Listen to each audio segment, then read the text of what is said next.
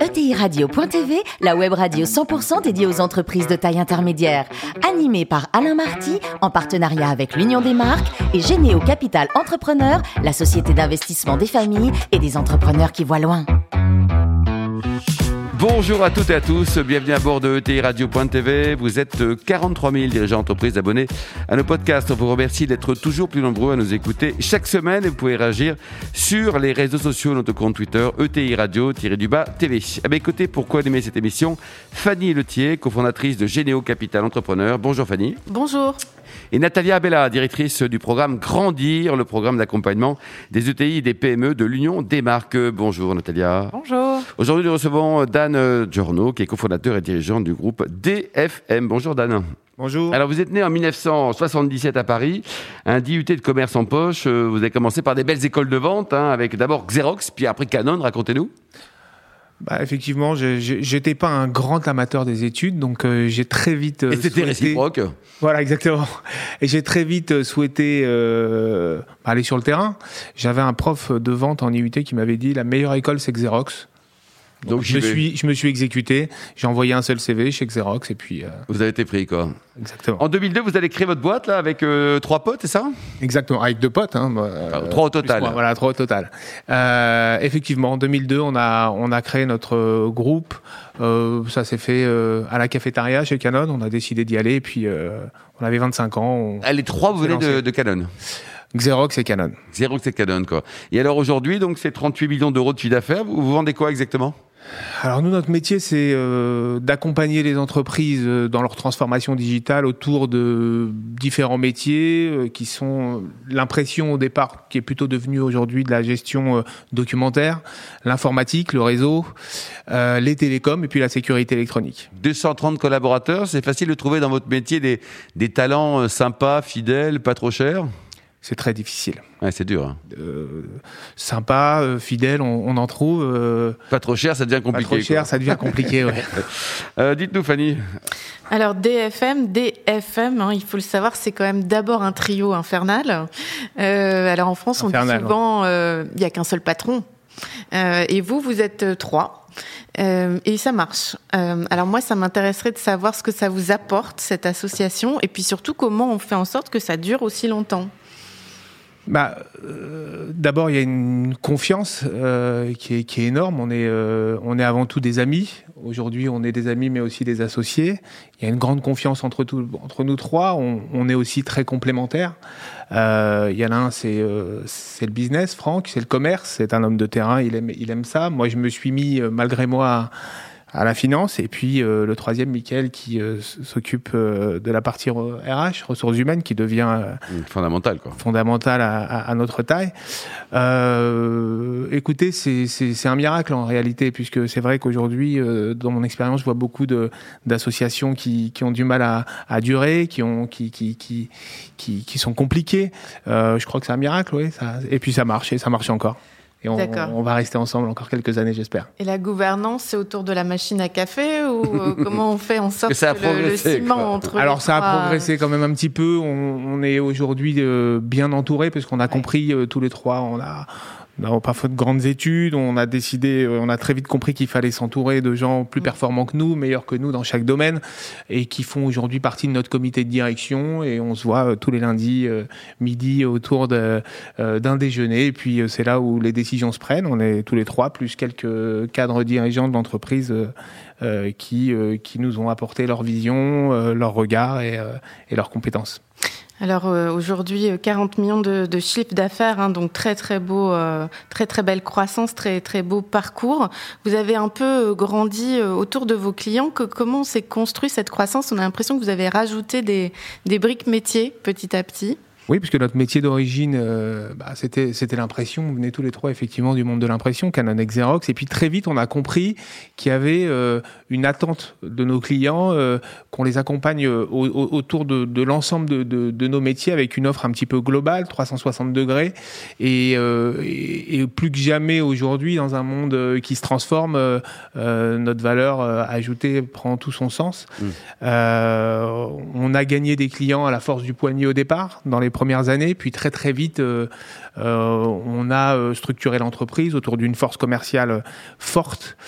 Et puis ensuite, par le biais de croissance externe, on a, il y a cinq ans, fait rentrer au capital un fonds d'investissement. Fanny à l'époque a, fait partie de, ce tour de table, donc on s'est connus à cette époque et ce qui nous a permis d'accélérer notre croissance et notamment par la croissance externe. Donc aujourd'hui, euh, notre croissance se fait de manière interne comme de manière externe à la fois. Mm, mm. Mm, c'est ça. Et donc, euh, de, finalement, de, l'impression et, de l'informatique, vous allez aujourd'hui jusqu'au contrôle d'accès, jusqu'au système de, protection et de surveillance. Alors, c'est assez rare pour une entreprise de, cette taille de se lancer si tôt dans la croissance externe. Puis, vous en avez fait beaucoup, 22. Euh, qu'est-ce que qu'est-ce que vous pouvez donner comme conseil à une PME justement qui, commence et qui regarde sa, sa première croissance externe? Pour devenir une ETI. Voilà. pour devenir une ETI, il faut jouer sur les deux, c'est toujours ce que l'on dit. Alors effectivement, moi je pense qu'il faut jouer sur les deux tableaux parce qu'une entreprise qui fait uniquement de la croissance externe et qui n'a pas de croissance organique, je pense qu'il y a quelque part quelque chose de pas très sain et qui montre que le que le business model n'est pas euh, vertueux. Donc euh, pour moi, il faut vraiment euh, effectivement travailler sur les deux les deux domaines à la fois. Quel conseil je pourrais donner? Bah, de très bien s'entourer, je crois. Euh, et ça a été notre cas. On s'est très très bien entouré sur nos premières opérations. On a appris un petit peu. Euh, euh vous êtes planté sur, le 22 Vous êtes déjà planté sur le 22 ou pas? Bon, on a, se planter, c'est un grand mot. Il y a des opérations qui ont été moins, moins, moins positives, moins positives que d'autres. Mm, mm. Natalia? Si on continue sur ce, sur ce sujet, justement, euh, de la croissance externe, et puis vous en parlez d'ailleurs en disant que ce sont des rencontres, souvent, qui ont fait, si j'ai bien compris, euh, cette occasion, qui ont donné euh, l'envie d'aller plutôt avec euh, cette entreprise plutôt qu'une autre, etc. Mais moi, j'aimerais beaucoup que vous me racontiez les dessous de l'histoire et comment elles arrivent chez vous, ces entreprises. Comment vous les intégrez? Comment, comment on se marie au fond et comment on traduit ce mariage à l'interne? Jusqu'à aujourd'hui, on a toujours racheté des entreprises plus petites que nous. justement pour pas avoir ces problématiques d'intégration et pour mm. qu'elles puissent et pour que les collaborateurs puissent s'intégrer et et, que nos valeurs puissent prendre le pas sur les valeurs des entreprises qu'on rachète. Mais on fait très attention, euh, on rachète des entreprises justement dont on partage, dont on a des valeurs euh, communes. Et ça, pour nous, c'est euh, essentiel. C'est-à-dire que la première chose qu'on regarde dans une entreprise, c'est les hommes. Est-ce qu'on va pouvoir avoir écrire une histoire commune? Est-ce qu'on a des valeurs qui se qui se rapprochent? Et puis euh, et puis lorsque c'est le cas, euh, on va de l'avant. Depuis qu'on a commencé cette interview, vous parlez beaucoup de collaborateurs. Vous parlez de valeurs euh, et vous avez aussi parlé des difficultés à recruter. Et j'ai vu que vous organisiez un grand roadshow pour aller recruter. Au-delà de recruter les bons talents, ça m'intéresse aussi de savoir ce que ça apporte en dynamisme à l'entreprise, ce que ça apporte en termes de construction de votre marque employeur et au fond comment vous attirez ces talents-là. C'est quoi les bonnes raisons d'aller vous rejoindre? Alors d'abord, DFM a été deux fois de suite Great Place to Work, donc euh, ça, ça aide, où ils hein. font beau vivre. Bah, ça aide parce que c'est une priorité pour nous. On est convaincu que euh, un collaborateur qui se sent bien est un collaborateur qui sera plus performant, bien entendu. Euh, Aujourd'hui, on, on, se bat face à des à des grands euh, noms qui, qui recrutent en face de nous, à des grandes marques, à, à, à des entreprises connues. Donc il, il, faut faire la différence et la différence, on l'a fait effectivement sur sur, euh, bah, sur, sur le bien-être que l'on propose dans l'entreprise, sur nos valeurs, euh, sur l'atmosphère. Euh, Fanny tout à l'heure a parlé d'un trio de choc, mais je crois que l'entreprise a, on a essayé vraiment d'impulser ces valeurs-là, cette, ce dynamisme et une entreprise qui ressemble à aucune autre. ce qui est certain, c'est que le plus difficile, c'est c'est de faire venir les gens chez nous quand ils viennent, ils sont assez rapidement séduits par une atmosphère et en règle générale, euh, on essaie de faire en sorte. Dan, dites-nous, le, plus beau métier du monde, c'est patron d'une ETI de croissance ou alors joueur de poker? Non, c'est quand même patron d'une ETI de croissance parce que joueur de poker, c'est un, c'est un hobby euh, euh, qui, qui, qui, est très amusant de temps en temps. Quelques, quelques tournois par-ci par-là, mais. Il y a d'abord le quotidien pour pouvoir se. Hein. Mais c'est très, mais ce sont deux métiers qui sont très proches puisque il m'arrive parfois dans la vie de tous les jours d'utiliser euh, les quelques stratégies, stratégies que j'ai euh, ah appris au poker. Alors je bluffe, mais j'essaye surtout de. Quelques noms de clients que vous avez bluffé, dites-nous Non, ça je peux pas. pas aujourd'hui. Bon, et pour terminer, euh, de, un jour, une vie à l'Institut Pasteur, vous prenez un petit peu de temps, mettez aussi un petit peu de sous dans les, dans les actions caritatives humanitaires, Dan?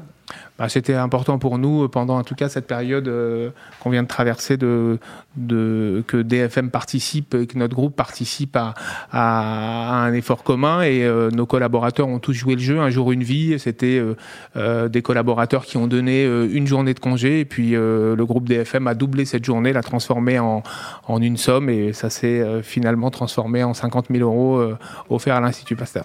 Merci beaucoup Dan, merci également vous Fanny et Natalia. Fin de ce numéro de ETI Radio.tv. Retrouvez tout le podcast sur notre site et suivez notre actualité sur nos comptes Twitter et LinkedIn. On se retrouve mardi prochain à 14h précise pour une nouvelle émission. L'invité de la semaine de TI Radio.tv, une production B2B Radio.tv en partenariat avec l'Union des marques et Généo Capital Entrepreneur, la société d'investissement des familles et des entrepreneurs qui voient loin.